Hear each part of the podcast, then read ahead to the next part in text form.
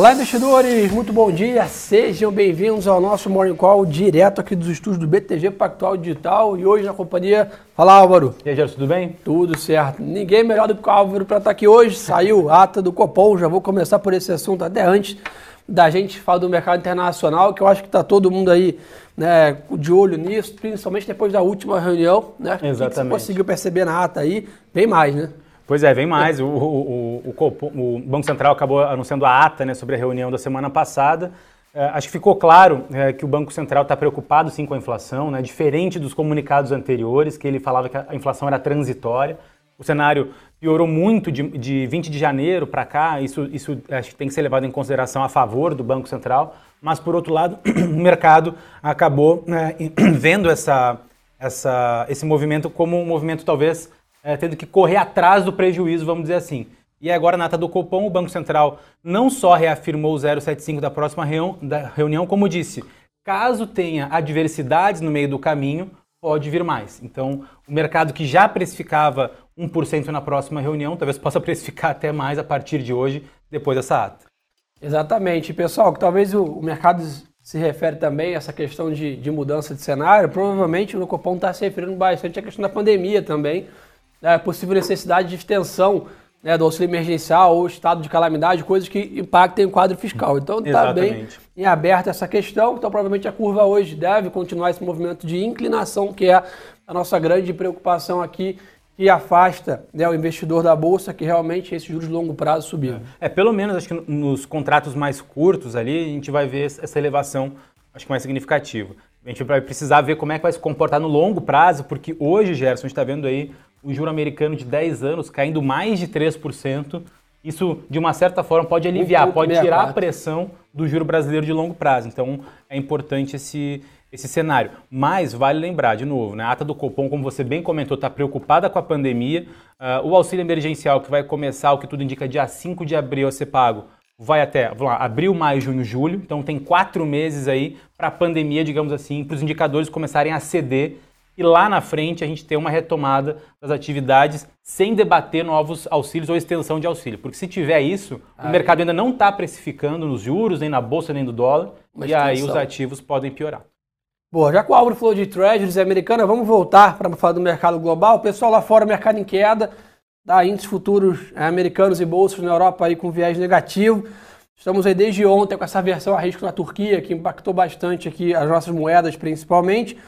O mercado volta de novo a ficar de olho em novo discurso do presidente do Banco Central americano, né, o Jeremy Powell, e da secretária do Tesouro, Janet Yellen. Então temos a dupla aí, é, é, os mais poderosos aí de política monetária Exatamente. dentro dos Estados Unidos, fazendo um discurso a partir das 13 horas, horário de Brasília, na Câmara dos Deputados nos Estados Unidos. Então acho que é o grande driver do dia é essa reunião a uma da tarde e o mercado está pesando a questão da Alemanha, né? A chanceler Angela Merkel realizou, né, concordou em realizar um lockdown na Alemanha nesse feriado que acontece da Páscoa, para tentar né, evitar que não aconteça uma terceira, quarta, quinta onda dentro da Alemanha. Lembrando que a França já está né, em lockdown em diversas regiões, inclusive em Paris, e a Alemanha se junta nisso para não ter grandes aglomerações nos feriados, etc., enquanto a vacinação segue avançando. Até aqui, modus operandi normal, né? Esperado que durante a vacinação ainda, né, os governos tomem algumas medidas pontuais Exato. em situações assim. Né? Eu acho que na, na, parte internacional também vale ressaltar acho que ajuda o cenário negativo, por exemplo, nos preços do petróleo, que hoje cai em torno de 4%, uma questão política que está acontecendo dentro da China. Tem uma, uma etnia chamada uigures, que, uh, digamos assim, é uma das 56 etnias na China que são reconhecidas ali dentro, e eles se consideram um pouco diferentes do resto da, da China a China tem usado, digamos assim, um, um, uma política mais eh, restritiva em relação a essas pessoas, a, a, esse grupo étnico, e aí a União Europeia, que já vinha fazendo algumas sanções comerciais por conta desse tratamento da China com, esse, com, essas, com essa etnia, Estados Unidos, Reino Unido e Canadá também aderiram a algumas sanções comerciais uh, em relação à China por conta dessa violação dos direitos humanos, vamos dizer assim. Então, clima tenso não só em relação à pandemia, mas também geopolítico. geopolítico nesses principais atores. Reino Unido, Canadá, Estados Unidos e União Europeia fazendo algumas restrições comerciais com a China. Show de bola. E avançando, como o Álvaro já comentou, Treasuries lá fora caindo, né? Ontem estava né, 1,68, hoje 1,63, ali 1,64, ou seja, dando uma trégua na renda fixa americana, mas os índices em quedas aí, S&P 0,4, Londres também 0,4 de queda, a Ásia um pouco mais forte, como o Álvaro comentou, a China caiu 1%, Japão 0,60%, dólar mais forte, DXY aí para cima e petróleo tomando mais uma porrada, né? Exatamente. Então acho que esse ambiente de é, é, sanções comerciais, isso leva, digamos assim, as trocas comerciais a caírem. Por si só, isso já é um, um efeito significativo na demanda esperada, preço para baixo. Com pandemia, isolamento aumentando ao redor do mundo, a demanda também cai. Então, as expectativas de crescimento que estavam muito elevadas uh, para esse ano, para toda a parte do mundo, talvez comece a uma reversão de expectativa e isso inevitavelmente vai impactar no preço. E deu uma escada muito grande, né, Gerson? Sim. Assim, o, o, o, petróleo é, bateu acho que quase, não chegou a bater 70 Bem dólares, né? O, o, Brent ali, por exemplo, nada mais é, normal que ter uma correção no preço agora. Perfeito. WTI perde 60 dólares, negocia 59 aí, em compensação, minério de ferro apresentando recuperação nos portos. Então, que favorece talvez um pouco que sofreu ontem, né? Vale, Gerdau e companhia sentiram bastante, hoje tendem a se recuperar é, lá fora, pelo menos, né? O minério de ferro dando um, um respiro.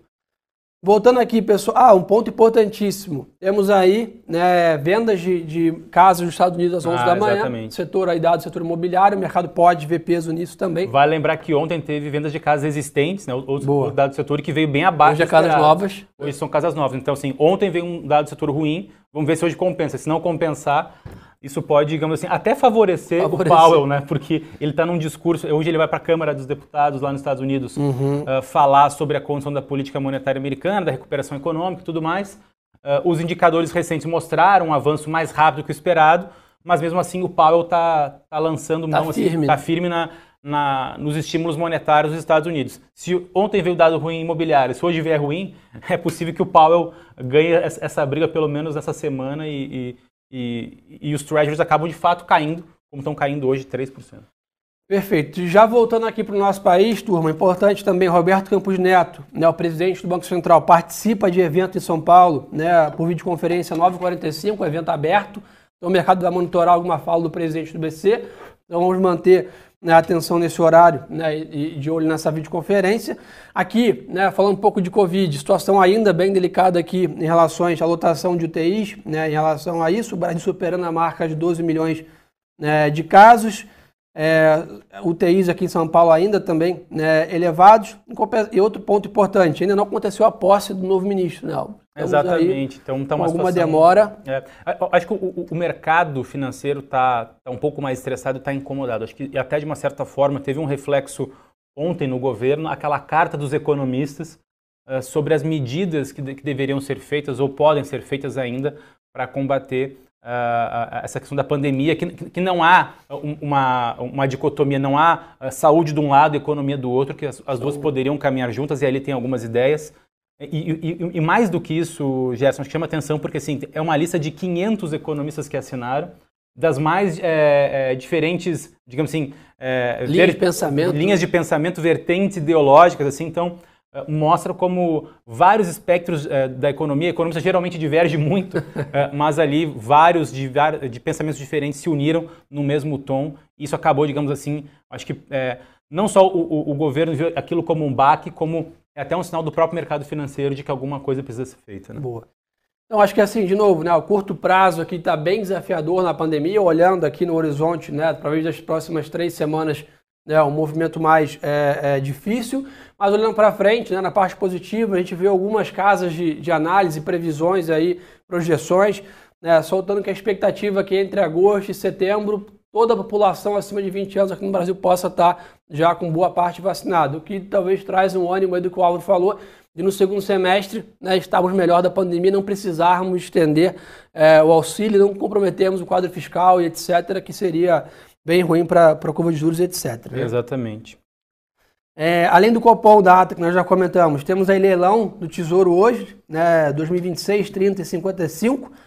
E além disso também, 16 mil contratos de swap, Banco Central mantém o seu pace, mantém sua é. velocidade.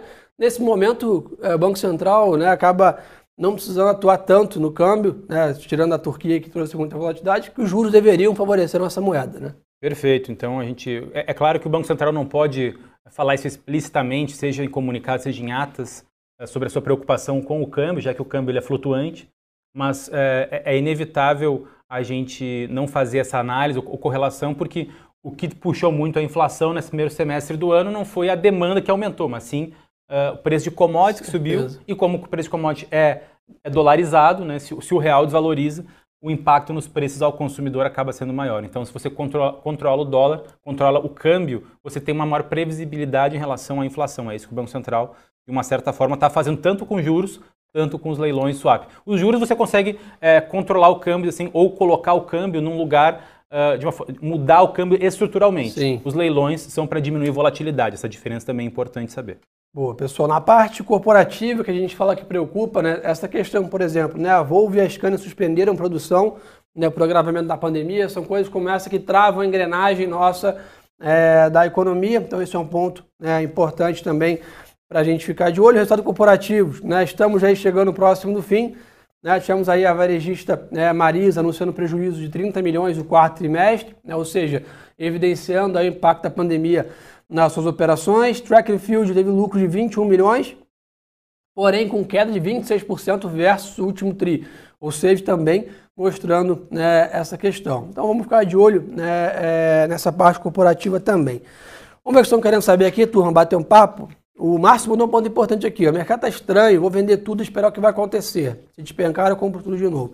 Pessoal, o ponto é o seguinte: realmente, nas né, próximas aí, semanas teremos né, muita volatilidade ainda com a questão da pandemia em aberto né, aqui no Brasil, com bastante dúvidas aí né, sobre o, a velocidade que a curva deve reagir a esses novos lockdowns. Rio de Janeiro fecha a partir de sexta-feira também. Exatamente. Ou seja, agora é esperar o resultado dessas medidas restritivas que já está em São Paulo, né, no Nordeste, Minas Gerais, todo mundo né, realizando essas medidas. Então, próximas três semanas, o 4 é de bastante volatilidade. Né? Exatamente. É, acho que a gente tem que tomar essa, esse ponto. Né? É, acho que o mercado ainda não precificou uh, 100% nos seus preços, né? seja em renda variável, seja em renda fixa, até quando vai essa política de isolamento aqui no Brasil, né? Porque em São Paulo estava anunciado mais alguns dias, mas uh, ao que tudo indica, pelo, pelo percentual de leitos UTIs ocupados em São Paulo, não deve acabar tão rapidamente assim essas políticas mais restritivas de isolamento. Isso deve continuar.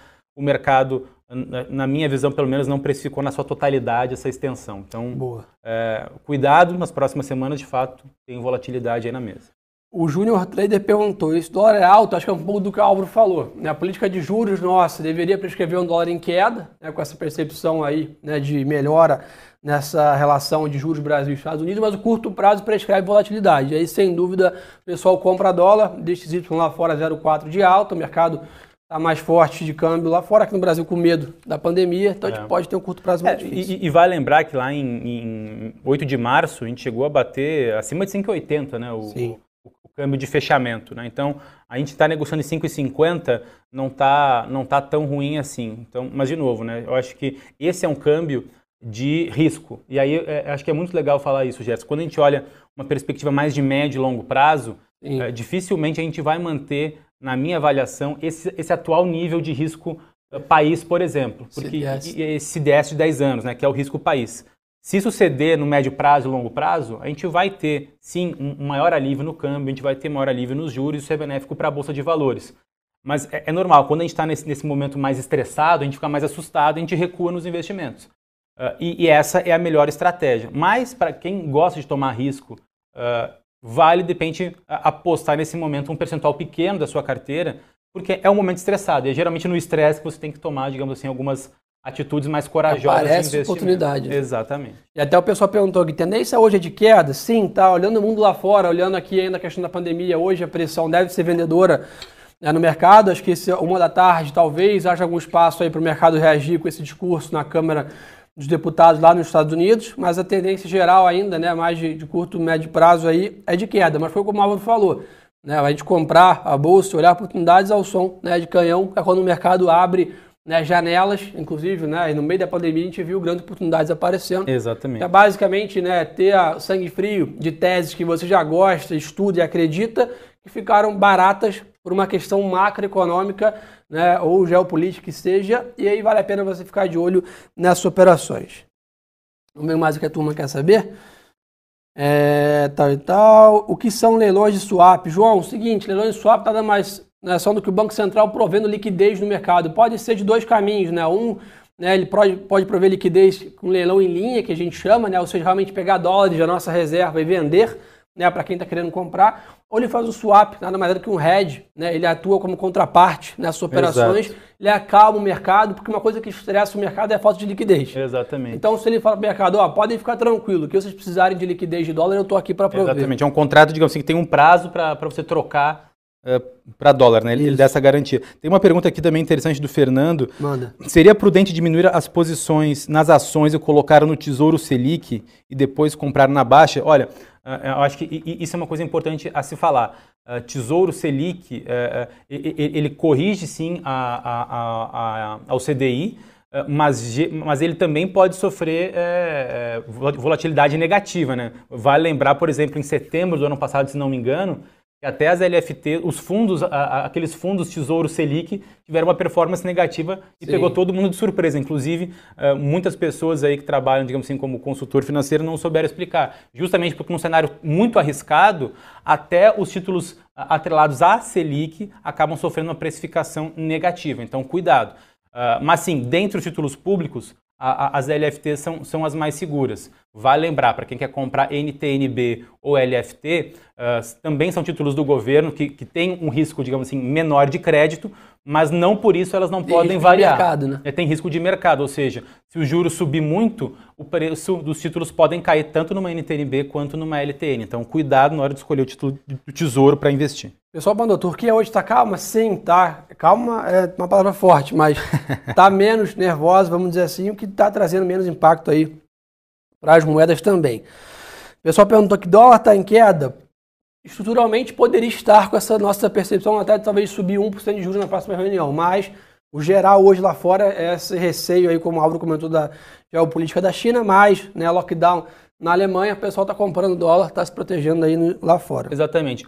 O fator que pode ajudar hoje no dólar, acho, acho que são dois fatores. Um, a ata do Copom, que deixa em aberto ali no final, no último parágrafo, eh, para quem tiver curiosidade, vai lá no site do Banco Central e olha, deixando em aberto que se tiver um estresse maior do cenário, ele pode aumentar ainda mais os juros, né? ou seja, ele garante o 0,65, mas, mas ele pode aumentar mais. Sim. Uh, e também vale lembrar que o, os treasuries de 10 anos dos Estados Unidos estão caindo 3%. E geralmente uh, isso tem uma correlação com, com a moeda, né? porque uh, foi esse um dos grandes motivos pelo qual desvalorizou muito o real no início do, do ano. Né? Subiu 80% ali os juros americanos de longo prazo, o fluxo saiu dos emergentes para os Estados Unidos. Agora que Sim. hoje está caindo 3%, é possível que esse fluxo também melhore no dia de hoje, vindo para os emergentes e o Brasil se beneficiar com isso. Boa, perfeito. Última pergunta aqui, né? O pessoal perguntando, né, temos o resultado JBS sim, né, saindo para ficar é, de olho nisso. A alta de juros favorece os bancos? Estruturalmente sim. Né, por isso que a gente está de olho também é, nesses papéis. E o Anderson perguntou, por que localiza caiu tanto? Lockdown, né? Questões de direto aí com relação de tantos varejistas sofreram muito também esse fechamento das principais economias. Algum ponto para fechar aí, Álvaro, para a turma ficar de olho? Ah, de novo, acho que os principais pontos a gente comentou aqui, Gerson. É, vamos lembrar, 11 horas da manhã, dados de, de novas casas nos Estados Isso, Unidos. Importante. À tarde, o presidente do Federal Reserve, o Jerome Powell, fala com a Câmara uh, dos Deputados dos Estados Unidos e a fala dele geralmente mexe o mercado. Então, acho que cuidado nessa parte entre 11 horas da manhã e duas da tarde, deve ter aí uma volatilidade interessante. Perfeito. Então, pessoal, outro ponto importante, né? vocês sempre pedem para a gente conteúdos mais rápidos, inserções mais é, é, é, do nosso cotidiano. Então segue nosso Instagram aqui, turma, arroba Lorenzi e arroba Álvaro S.